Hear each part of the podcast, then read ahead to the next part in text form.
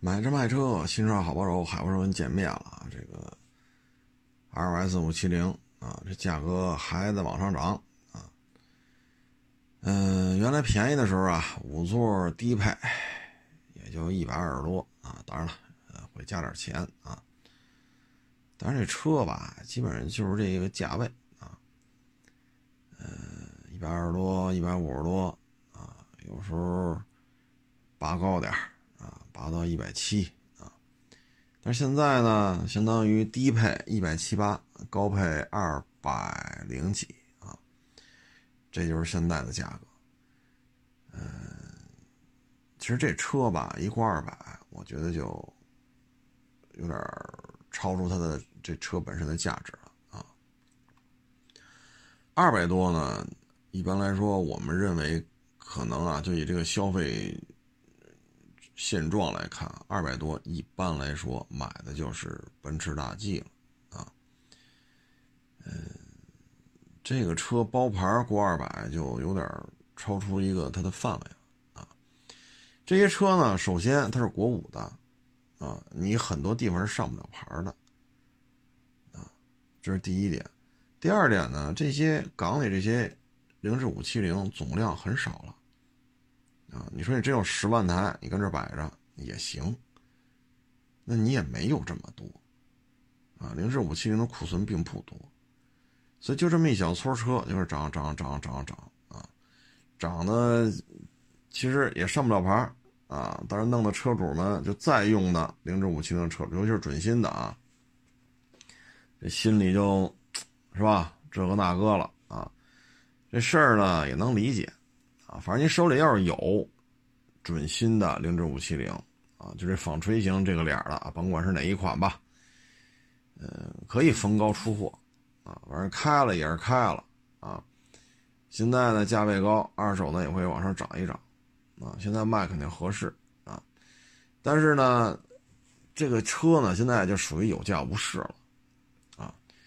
你说二百零八、二百零九，我买凌志五七零。还是裸车，啊，那这办完了，这车得多少钱了？没有人接盘，啊，没有人接盘。那这车，假如说二百零八，啊，购置税十大几，仅仅是购置税加这车，这车啊，二百二十多了，啊，二百二十多，啊，再加上点保险呀，这个那的，奔着二百三。啊，奔着二百三了。那真是作为这个价位的消费群体来讲，二百三，啊，咱不说是够二百三还是超二百，咱不说这事儿，就说二百三啊，包牌那我再加一点，是不是买一奔驰 G 也没问题了呀？我二百三我都出了，你说买奔驰大 G 能差多少钱呢？所以这车现在是有价无市，啊，越这么喊，买的人越少。涨一点儿能理解，但涨这么多就超出范围了啊！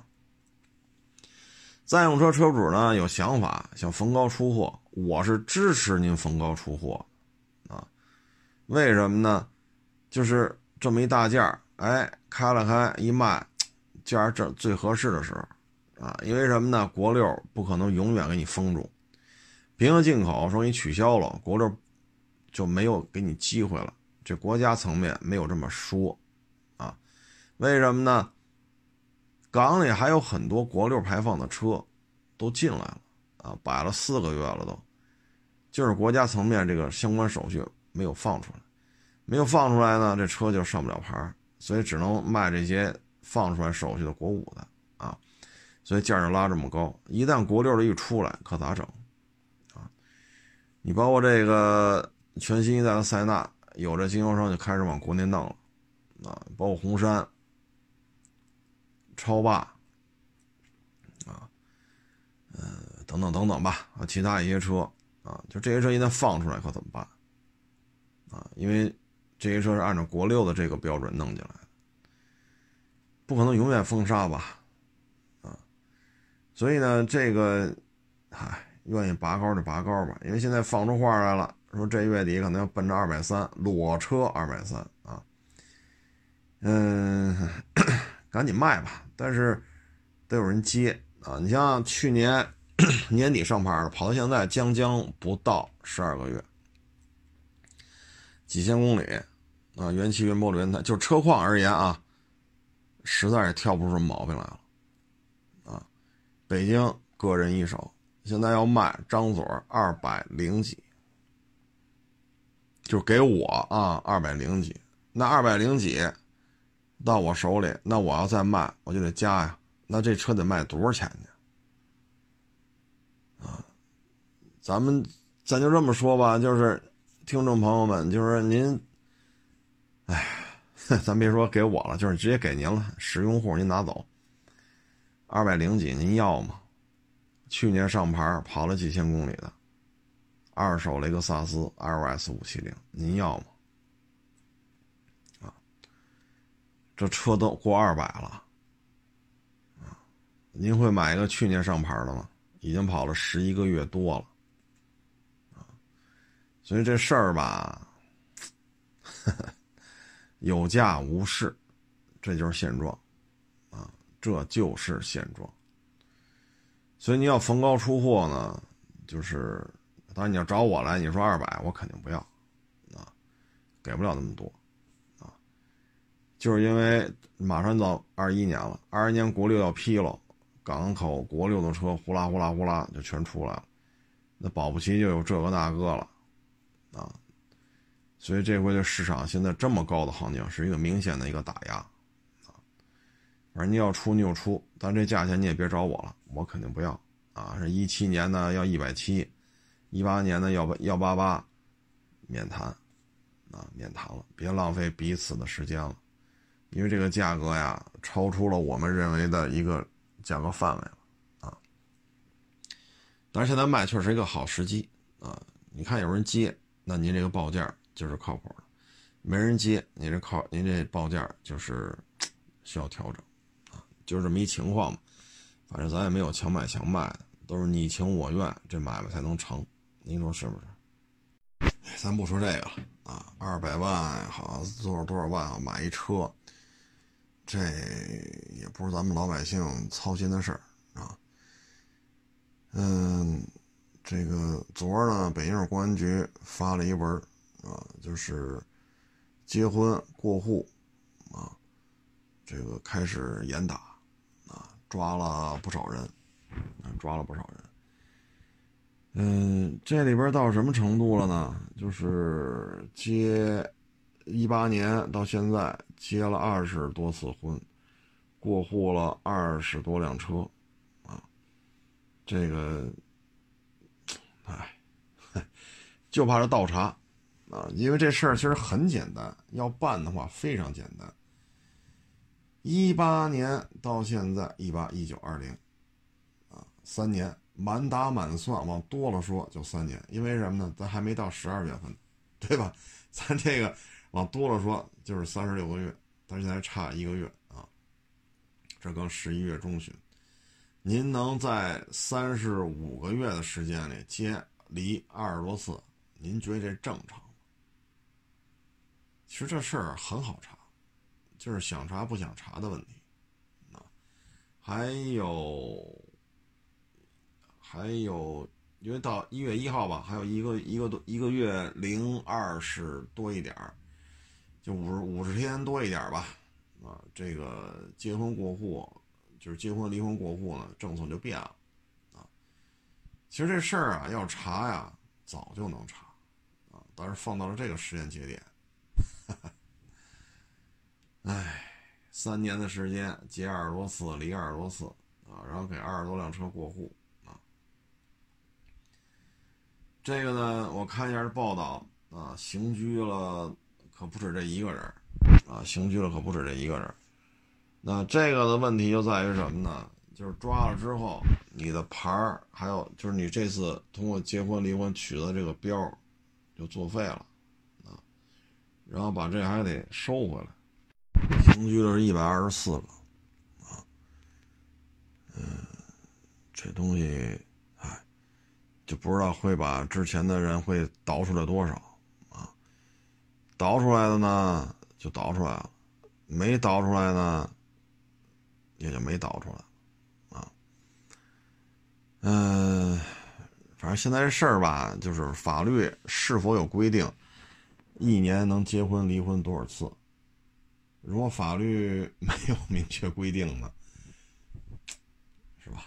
这咱们说什么好呢？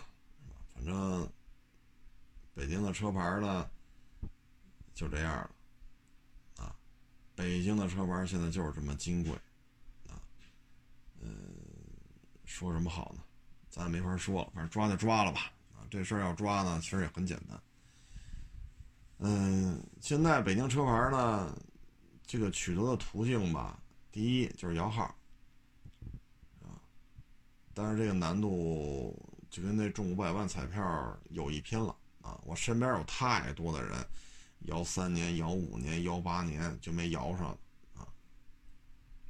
再一个呢，就是刚才说这个啊，被北京市公安局严厉打击的，通过结婚、离婚进行车牌过户啊，嗯。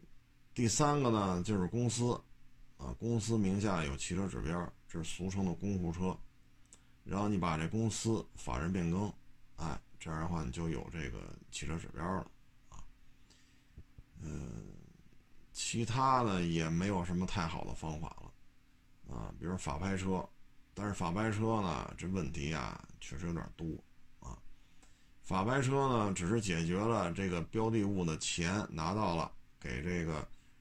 这个胜诉方，啊，把钱给他们，至于够不够，那就再说了。反正拿回一部分钱了啊。至于买这法拍车的，那这里边这个这事儿就多了啊。呃，这个可能法院啊，他出具一些这个判决书啊，出具法律文书，这是他所擅长的啊。至于说要给这个买法拍车的人提供一些。啊，非常周到的、非常专业的服务，这可能是法院所不太擅长啊，所以这里边就经常会出现各种各样的这个那个啊。嗯，其他的呢，可能就是直系亲属之间啊，比如说父亲名下有俩标，你可以把它给你直系亲属啊过一个，这是可以的啊。剩下就是继承啊，继承。嗯，其他的也没有什么好办法。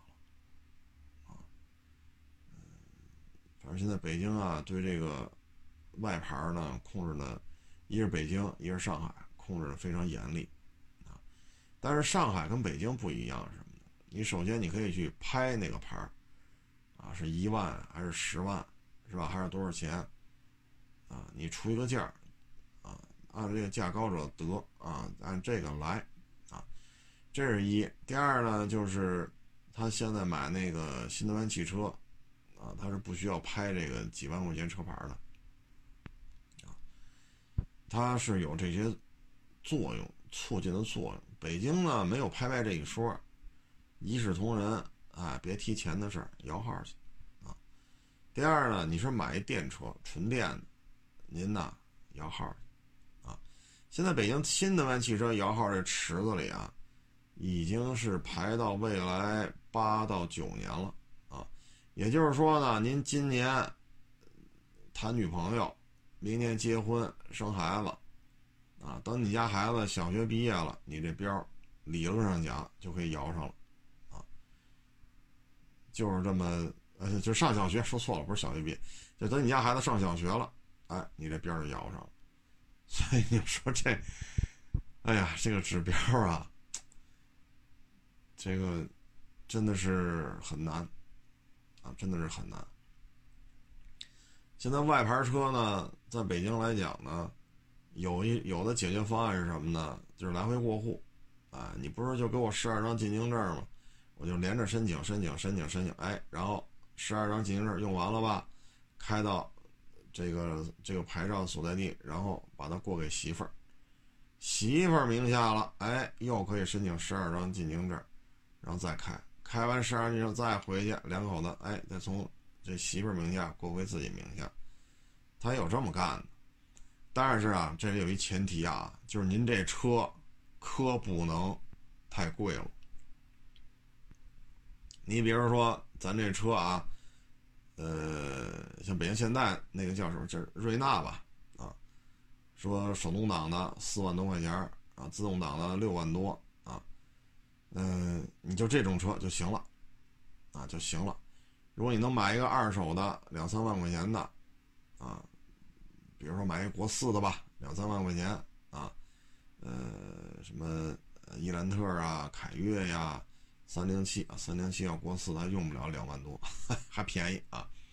你就买一个这个，就是两万两万多啊，或者一万多啊，你买一个国四的自动挡的，你就这么来回过，倒也无所谓。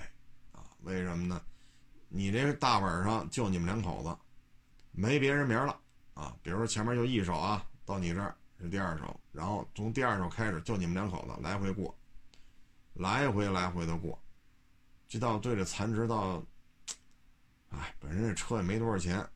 啊，你就相当于两万多买一车，就说两万块钱吧，买一车，你就开去呗，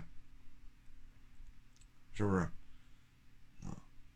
这个，但是这个就是你得考虑一个问题，就是将来这车啊，可能就没人要了，这是第一。第二呢，过户费得多少钱？啊，你要这么折腾下去呢，过户费可能跟您这车的，你买车时候花的钱就差不多了啊。嗯，还一个呢，就怕政策有调整，啊，政策说针对这种行为做出一些调整，坏了，你这个就没招了，你只能把车卖了，啊，然后再买一辆新的车型，啊，所以没招，啊，为什么没招呢？就北京这口子呀，不能给你放开，太堵车了，啊，你从我们家到亚市，从亚市到我们家。随随便便俩钟头，啊，我现在就是已经就很麻木了，每天就是俩钟头，回来俩钟头，一天四个钟头就在路上，听听歌，啊，急没用，对吧？急没用，说今儿被人别一下，明儿被人挤，哎，正常，天天都这样，啊，生气不生气，着急不着急，一天四个钟头。北京交通就这样了，你说，你再让市政府，我随便上牌吧，像上海一样买电车的随便上，就以现在堵成这个样子了，再随便上，没戏。啊，北京地铁通车里程多少？过七百公里了啊！前两天有一网友跟我说，过七百了，不是过五百啊。你瞅我这个，还得加强学习啊，就说是过七百了。现在中国就俩城市。运营地铁的里程就轨道交通啊，超过七百了，一北京，一上海，啊，但是呢，上海没有北京这么大，而且很早很早就控制汽车总量，北京呢很大，所以地铁往这一一铺，它就没有那么密了，啊，尤其是四环以外，地铁没有那么密了，啊，然后呢，这车的总量啊，哎呀，再加上很多。这六百多万辆啊，是民用牌照的小客车啊，这要不包括，呃，其他一些特种行业呀，啊，北京还这么多大使馆呢，啊还有一些，呃，就是国际机构在华的一些办事处啊，呃，总部啊，啊，等等等等，这些人他都需要车啊，哎，所以这个北京啊，放不开这口子，没办法。啊堵着呗，啊，一点招没有。现在反正弄这个牌照吧，哎，很多时候我觉得，你看现在皮卡，这也弄不了了，啊，电动车得排八到九年或者九到十年，啊，外地牌呢十二个进京证，啊，嗯。所以现在你看京 A 牌照暴涨，现在基本上京 A 奔着三十了，啊，因为京 A 可以进四环呀，对吧？它也有限制行驶的区域啊，但是还是比较方便啊。虽然有，比如长安街啊，白天你就别上去跑去了，这肯定不行。你可以横穿长安街，啊，你要想从长安街上跑，啊，那你就是晚上是可以的啊。所以呢，京 A 牌照这不是可以买卖吗？奔三十了，啊，这就是现状，要么就骑电动自行车，啊，但是电动自行车吧，这个续航里程又是个事儿。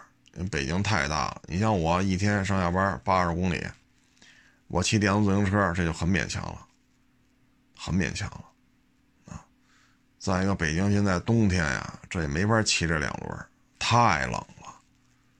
像现在气温夜里已经是零度了，啊，有时候零下一度，有时候零度，啊，早晚是非常冷，啊，所以北京这现在这个出行吧，没有车牌的，确实也很痛苦。啊，要么就是租，啊，要么就是公交车，啊，或者地铁。北京啊，实在是太大了，这个，而且呢，现在呢，你看，未来科技城，这基本上就到了六环了，啊，未来科技城奔南都没够到我我所在的亚市，啊，我这儿离北五环已经十公里了，但是未来科技城的南沿都没够到亚市。你算它有多靠北啊？未来科技城将来这个基地如果产业产业链建起来了，它也有大量人去就业啊。所以现在北京呢出现什么情况了呀？南城的房子便宜，很多人去南城买房。你比如方庄啊，咱别说高了，咱别说低了，五万五一平，在方庄能不能买着房？能。当然你别挑啊，别太挑啊，挑这挑那。咱就说方庄五万五一平，能不能买着房？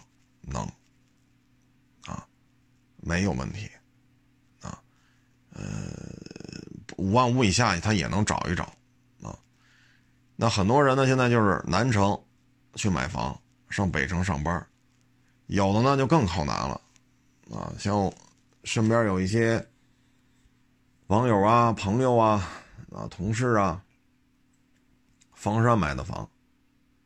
大庆买的房，啊，三万多、两万多，如果前几买前几年买的话更便宜，一万多啊。中关村上班，你说你有招吗？大庆买的房，望京上班，所以北京啊，就这种长距离，这种啊，就出勤时间，路上的通勤时间。超过五十公里的往返，超五十公里时间超过三个小时的太多了，啊，太多了。就是北京真的是太大了，啊，嗯，但是没辙呀，啊，北边呢就业机会多，啊，所以北城什么朝阳啊、海淀呐，这个就业机会确实多，啊，很多。一些大的企业什么的，确实也都在这边，啊，你像方庄这一片呢，可能还是以第三产业为主，啊，一些大型的企业呢，基本上还是在北二、北三、北四、北五、北六，啊，基本上在这边多一点，啊，哎，不过话说回来了，你要真是想离市中心近一点，北二环、北三环太贵，十万起，十万起，那你就南二环、南三环看看啊。就是南二环外，像方庄这边五万五六万，甚至于有些楼盘二手房啊，不到五万五，五万多点啊，你也你也能买着，朝向啊什么的也还都行啊。方庄这边呢，生活配套是没问题啊。嗯，反正北京这大了吧，有好处也有坏处，哈哈。哎，反正现在每天开车上下班，我都啊皮他了。啊一出门就知道俩钟头，啊，下班也是一出门俩钟头，啊，就这立汤路就能开一小时，啊，所以很多网友说，哎，这立汤路两边房子也不贵呀，四万多五万，二手房就能挑一挑了啊，然后这离北五环也挺近的啊，这去中关村啊，去望京也不太远，还有地铁，生活配套也挺好，是。你说这些我也说，啊，我也认同。当然了，这个地铁呀，你像立汤路沿线就一个十三号线，这早高峰、晚高峰到什么程度，你坐过你就知道。再就是这个开车，哎呀，这个立汤路啊，真是啊，我是真是头疼。那十公里一小时，太常见了啊。我礼拜日晚上那天啊，我是五点五十吧，好像从亚市出来啊，天已经黑透了啊。亚市出来的先向北去王府医院掉头。我开到王府医院掉头回来，奔南开到第一个红绿灯，这就已经有小二十，就二十分钟出去了。你明白这意思吗？就亚市一出来，只能奔南，哎，不不，呃，只能奔北，右转嘛，往王府医院开，然后掉头回来，第一个红绿灯，就这点距离啊，你要看里程表，三公里，差不多二十分钟，就是这么堵，啊，所以你要在这边住吧，反正别出这回龙观、天通苑，别出去，就在这里边待着，挺好的，生活配套极其丰富。啊，什么都不缺，啊，电影院呀、小学呀、中学呀、什么医院呀、大商场、超市什么这个那，你你甭操心，什么都有，啊，还有很多饭馆还都挺好的。但是，一旦说你出去上班，这开车就是个问题，坐地铁太挤了，啊，呃，确实不贵，四万多还能找着一些房源。啊然后你再往再往南呢，奥森那边环境挺好的，因为奥森那公园我也特喜欢，非常的大，啊，很干净，管理的也很好，啊，确实很好，里边的空气呀、景观呀，真是，就在北京这算一很好的一个公园了，啊，那横跨五环吧，往里边进了北五环，往外呢五环外非常大，那边的楼盘呢也降了点啊，像万科星园吧，挨着奥森边上，算是奥森的东边啊。呃，一百三十多平，原来是卖一千一，现在差不多降了百分之二十多，百分之三十吧。啊，那儿呢，挨着你得去，挨着五环，你要开车上来就是五环了，相对还好一点。啊，因为上五环的口是比较多了啊，嗯，但是楼层太高了啊。那天我看人介绍了一下，好，三十一层，三十三层，三十一层，三十三。哎呦，我一看都觉得，这这这这楼太高了吧？哎，反正看见了啊，这有点太高了，这个。但是守着奥森还行。啊，这是一好公园现在倒是一低点啊。嗯，北京的这种大呀，有些时候，你在这北京生活时间长了吧，嗯，怎么说呢？就是太远地儿真懒得去了。有些网友说了，哎，我在亦庄呢，我这一车要慢，你过来看看了吗？我说真真去不了。我从亚市开到亦庄俩钟头。亦庄再开回来，这又俩钟头。这车，你说我时间成本四个钟头，然后我上下班我再开四个钟头，我这一天开八个小时，这这这一天啊，什么也甭干了，就剩下开车了，啊，所以就算了，我这去不了，啊，这北京真是太大了，而且堵车，啊，真的是堵得很厉害。来北京工作生活的这些听众朋友们，你肯定就特别有有感受啊！这这这真是啊！你至于说里边也堵啊，里边也堵，尤其这些大医院啊。你比如说，我从我去中央台做节目，我中央台出来，我往北肯定得过南礼士路，南礼士路有一家著名的医院叫儿童医院。哎呀，只要一到那个，离他还有个几百米就不行了，就堵得一塌糊涂啊！全是去儿童医院的车，然后还有大量的行人抱着孩子，就家长们抱着孩子出来横穿马路。哎呀，就这就堵吧啊！就这儿童医院，你开过他去了，开到他北边去了，好家伙，没个。十几分钟、二十分钟就从中央人民广播电台啊开到儿童医院北边，没个一刻钟、二十分钟开不过去。其实地图上看就三四公里，这三四公里就堵死了，啊，所以市区里边呢，大医院多，大学多，啊，这个确实是，哎，反正北京就是这个样子啊。好处呢就是机会多，啊，咱们老说嘛，万丈高楼平地起，啊，这机会确实挺多的。嗯，我看有网友说嘛，摊煎饼就得推车。你这老说看门脸，那也得赔。只有推车摊煎饼才能挣钱。哎呀，我就想说一句啊，我说这位网友啊，您在北京您推车摊煎饼，好家伙，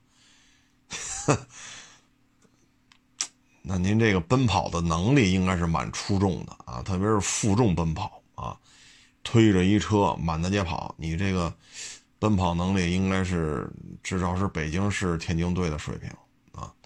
所以你到北京摊煎饼，您老老实实的租门脸啊！您别说弄一推手推车跑摊煎饼来，反正五环里这么干，我只能说您跑步跑的应该挺快的啊！别的咱也不好说了。反正在北京干这个，您还是踏踏实实租一门脸说十五平、二十平太贵，你租一十平米的，你租一八平米的，啊，五平米的都行。啊，正经八百弄一门脸该走手续走手续，啊，该交这交那的该交交啊，踏踏实实这样才能干，所以您说在北京弄一手推车或者骑三轮摊煎饼，那您得找犄角旮旯的地方了啊，要不然你就是跑的贼拉快，啊，否则的话您这买卖，哎。反正我是等不到您在北京推手推车摊煎饼，然后纳斯达克上市了，那我肯定等不到这一天了啊！就是这么一情况。哎，说到这儿，我想起来了，就是很多网友说，这个买这些硬派越野车在北京开，是不是特矛盾？买硬派越野车的人很多，但是北京呢，你说想让轱辘沾点土都费劲啊，呃。因为首都嘛，绿化做的也好，你不诚心找个绿化带去压去，你都轱辘沾不着土，啊，呃，五环以内的自然村落，嗯，也不能说没有，但基本上拆的差不多了，啊，只要一拆迁一盖成楼，这轱辘粘土确实费劲，啊，你除非是 诚心去找去啊。那为什么喜欢呢？首先，硬派越野车吧，很多人觉得它带大梁，啊，你万一哪天得空了，啊，什么新疆、内蒙啊、云贵川呀、西藏啊、青海出去玩儿，哎，这车对路况的适应能力强，啊，嗯，爬个坡啊，过个沟啊，是吧？嗯，就这是一个。再一个，他就喜欢，啊。你看，有些人呢是打死不开 SUV，就喜欢开轿车；有些人呢是打死就不开轿车，就得开 SUV，啊，所以人各有一好，哎，你没法说服他说 SUV 比轿车好，你也没法跟他说服他说轿车比 SUV 好，谁也说服不了谁，啊，各有各的喜欢。同样，这些带大梁的车，他也有人喜欢，啊，嗯，这个。所以在北京吧，你看马路上陆巡呐、霸道啊、帕杰罗，天天都能见着。你我上下班堵成这样了，四十公里开俩钟头，天天都这样，我天天都能见着陆巡、霸道、途乐、帕杰罗，啊，包括牧马人，包括 F 勾，我天天不落，天天都能看见，就在马路上跑来跑去的。哼，你说这些车，哎，这里边呢，我觉得性价比比较高的是什么呢？跟大家说一事儿，就是那个特别难看的那劲畅。啊，就那不是原来曾经国产过的那个啊，是现在在产的劲畅，但都是进口的。这车呢不贵啊，带大梁，3.0 V6 自吸，它现在是八速自动了啊。这个中规版本的呢，是不是国产的？有没有种可能性？我现在不清楚啊。我现在只能说呢，就是中规进口的，通过 4S 店卖的帕杰罗劲畅。就是特别特别难看的那个啊，三点零 V 六自吸八 AT 带后锁，这个车过完元旦有可能啊，我不好说上半年具体几几月啊，有可能明年就会有国六版本了，啊，这车呢，我觉得性价比还是蛮高的啊。你比如说现在中规的吧，啊，咱就说这大顶配三十万九千八，啊，三十万九千八呢贵吗？比霸道二七都便宜十万，至少便宜十万，啊，但这是六缸的，啊，然后呢，这还带这个一大堆气囊，啊，带后锁，八 AT 六缸，胎压监测，啊，嗯，我觉得相当可以了，啊，它这三十万九千八的连电动后备箱都给你装上了，硬派越野车连这都给你装上了。啊所以我觉得是相当可以了，啊，相当可以了。嗯，如果说明年能到国六，啊，那这车就卖嗨了。有太多的人有情怀，但是他买不着。霸道喜欢吗？喜欢，上不了北京牌。F 勾喜欢吗？喜欢，上不了北京牌。啊，就包括咱们开篇说那凌志五七零，甭管多少钱，上不了北京牌。这车呢，如果说按现在的价格，二八九八到三零九八，就这个价位。它真的是比帕这帕杰罗 V 九七比这个霸道便宜一大截子啊！V 九七现在说三十万九千八，你别看北京上不了牌啊，你提不着，这车还比它加好几万的啊！但是这个动力啊，不论发动机啊、变速箱啊，确实比 V 九七那一套强太多了啊！所以我觉得这车要国六的，你要喜欢出去玩，哎。它可以来一个，因为哈弗 H 九呢是 2.0T 的，啊，很多人一提自主品牌就这个那个啊，那你可以看看这个，它毕竟是自吸的，啊，现在市面上大排量自吸的越来越少了，啊，越来越稀有啊，奔驰大 G 都 2.0T 了，啊，GLB 都 1.3T 了，你说你还说什么好啊？所以大家要是喜欢，然后预算有限。啊，然后又不喜欢二点零 T 的哈弗 H 九，那你可以等等这个帕杰罗劲畅。现在这个事儿大概率事件上半年就可以买到了。啊，它一旦走中规有国六 B，这销量肯定就起来了，因为现在市场空白啊，啊，除了哈弗 H 九，要么就是撼路者，但撼路者实在是提不起来了，啊，现在就是哈弗 H 九还能。卖一点啊，基本上一年能卖个一万多辆、两万辆啊。然后 B 勾四零呢，可能便宜一点，十几万啊。所以你要说二十多万、三十多、三十出头的预算呢，就等等看吧啊。呃，反正两台车呢不是一个特点，哈弗 H 九是二点零 T，这是三点零 V 六啊，呃，都是八 AT 啊。这个是有后锁，哈弗 H 九可以带三把锁啊。呃，反正总有突破口嘛，谁先解决谁挣钱，因为它有巨大的市场需求被遏制住啊。三菱如果这一把能够抢得先机，那它这订单可就嗨了。因为这种车像 B 勾四零也好，哈弗 H 九也好，一年能卖两万台就算成功啊。但是有巨大的市场需求，因为国六 B 的问题，没办法。它如果能填补进来，我觉着啊，价钱合适，嗯，虽然长得难看点吧，但是卖个一个月卖个千把来台还是可以期待的啊。它只要保有量一上来，你就甭担心了，灯啊、杠啊刮碎了上哪配去，您就别操心了。只要量一上来，这都不叫事儿啊。而且日本车呢，像这种价位的车，日本车的。一旦国内有中规了，开始大批量，或者说平行进口有大批量了，零件价格通常都是比较实惠的，啊，大概这么一情况吧，跟各位做一个分享。嗯，你要觉着 不行，这玩意儿我接受不了，那你就买哈弗 H 九，啊，那个颜值比这个，嗯，我觉得正常多了。哈哈，这进账我觉得太不正常了，这外形，尤其是这屁股，好家伙！这个我也不知道这设计师都吃什么不消化的东西了，弄出这么个屁股造型，实在是不伦不类了啊！呃，反正就看您吧啊！我觉得这台车的价值在于什么呢？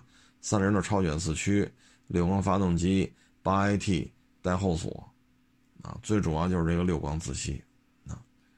呃，萝卜白菜各有所爱，最终买哪个看您了啊！最近呢，我又看那个韩学斌，啊，就是叫韩老师吧，啊，因为不知道我们俩谁大啊，就叫韩老师吧。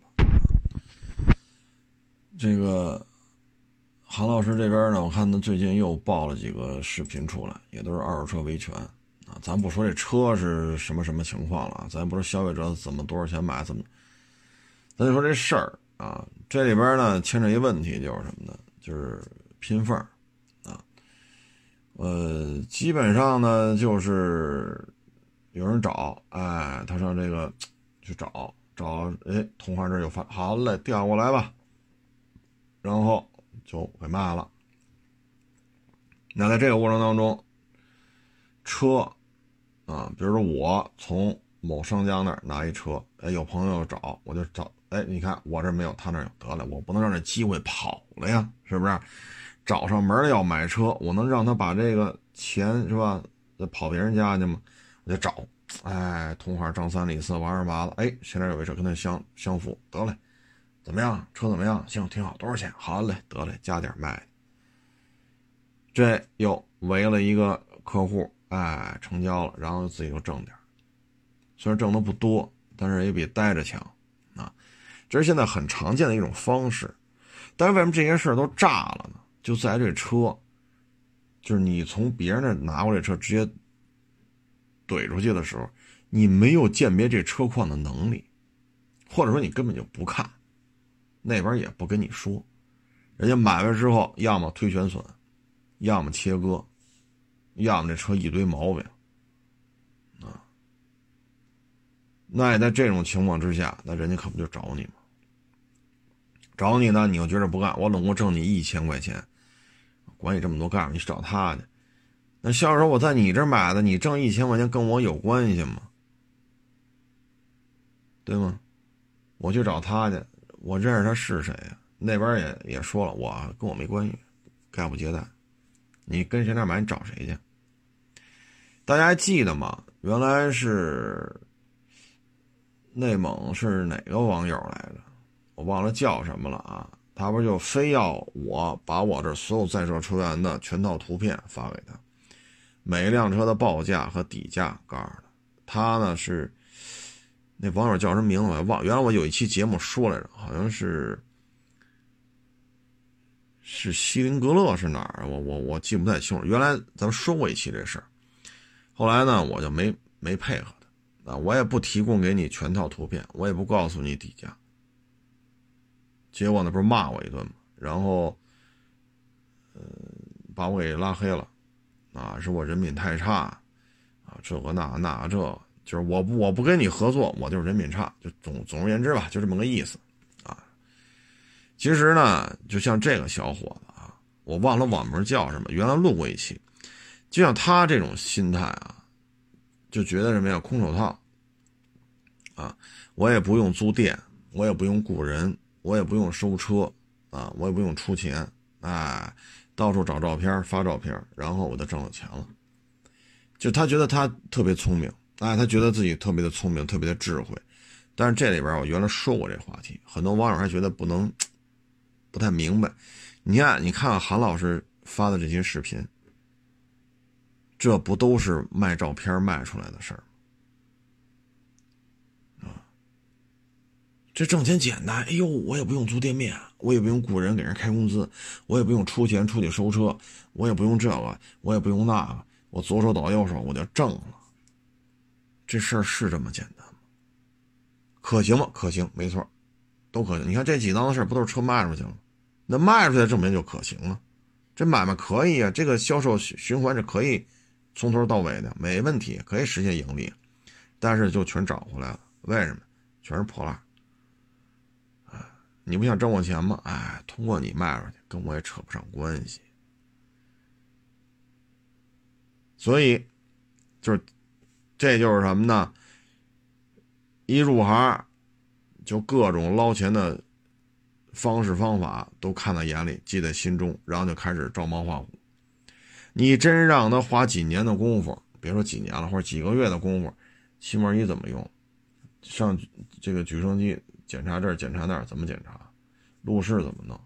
放机舱、后备箱、座舱啊，这个那个，说拿出几年，啊，当然现在年轻人估计也不愿意哈，拿出几个月的时间了，他觉得这个太辛苦，犯不上，啊，而出的这几档子事儿都是卖照片卖出来，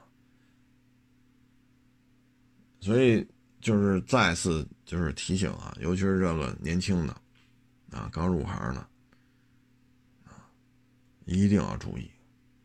你看我这这么大展厅，来过我这儿都知道。我现在四楼，我这展厅很大，啊，车位很多，多的时候摆好几十辆。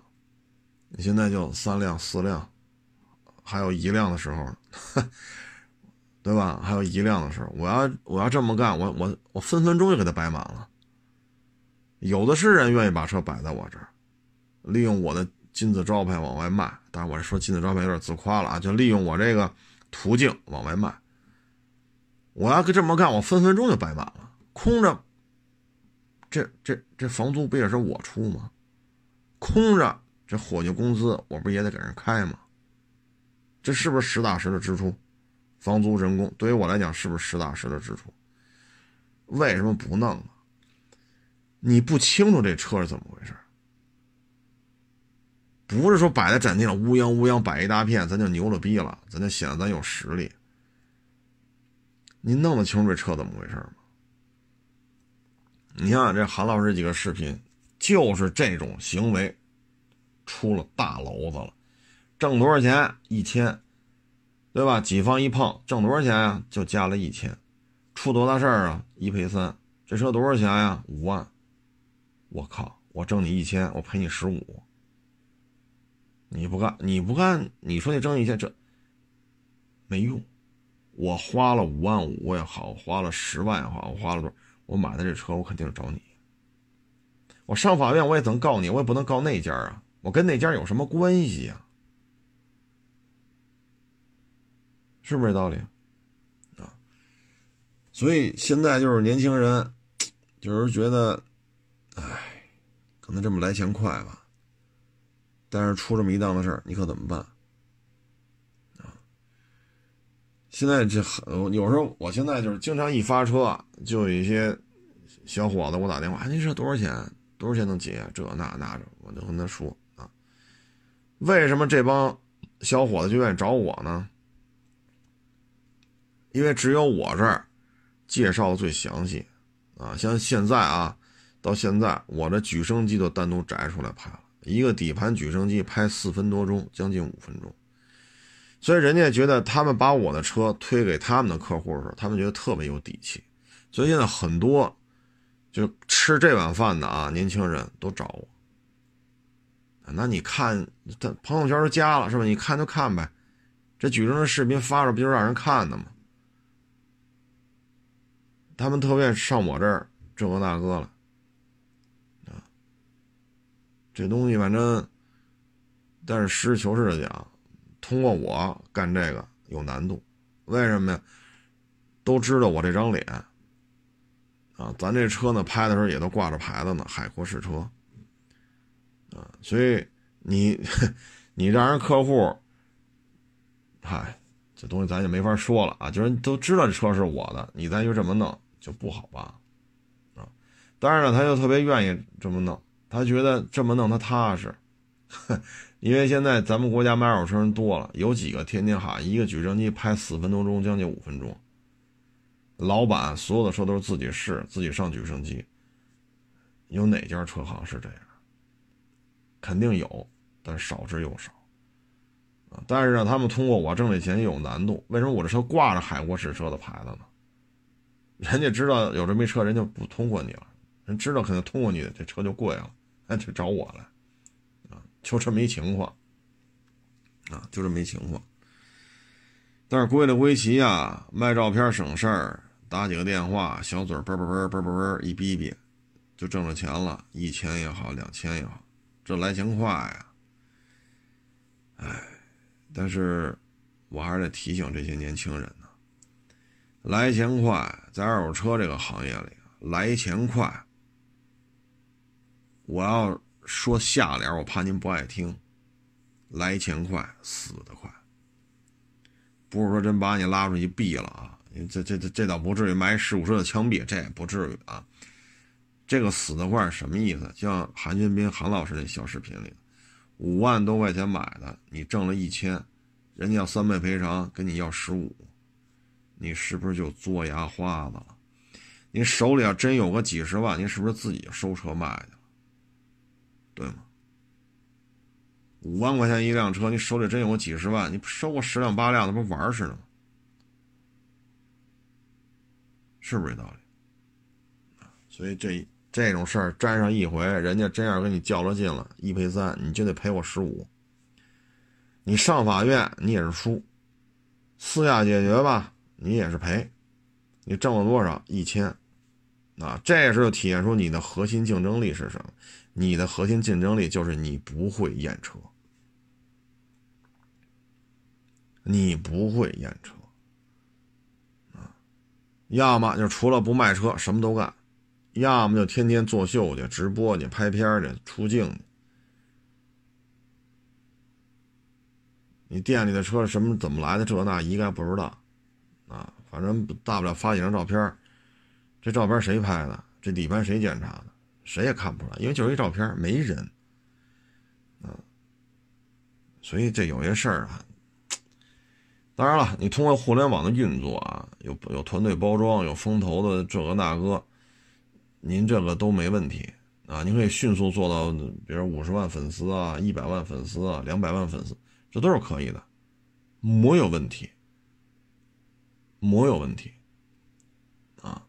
但是，哎，出了事儿怎么办？实事求是的讲，经常出事儿的占多数啊！为什么呢？反正我粉丝够了。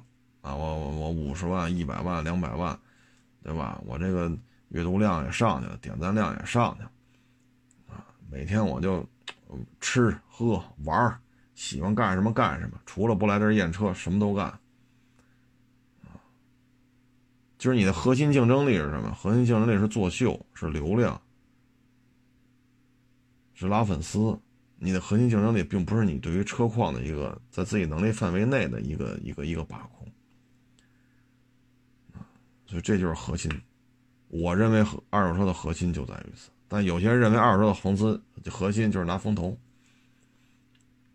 啊，跟大平台合作啊，主播带货呀、出镜啊、主持啊，这个那个，要么就是除了不在店里边验车，什么好玩干什么。你核心竞争力是什么？他们认为的核心竞争力是出名了，我有名了，我求名求利嘛。啊，我有粉丝了，我有知名度了，我是大咖了，我是名人了，我对得起爹妈了，回老家我光宗耀祖了。我认为的核心竞争力是什么？您把您店里的车，在您知识水平范围内把它说清楚。对于韩老师这个片子里涉及到的事儿，核心竞争力就是卖照片而你对二手车来讲，卖照片是你的核心竞争力，就是刚才说的话，钱来的快，你也死的快啊。仅供参考吧，仅供参考吧。二手车这个行业里没有快钱一旦说你这，哎，反正人各有志，怎么活都是活，是不是？怎么活都是活行了，今天不多聊了啊！谢谢大家支持，谢谢大家捧场，欢迎关注我新浪微博“海阔试车手”微信号“海阔试车”。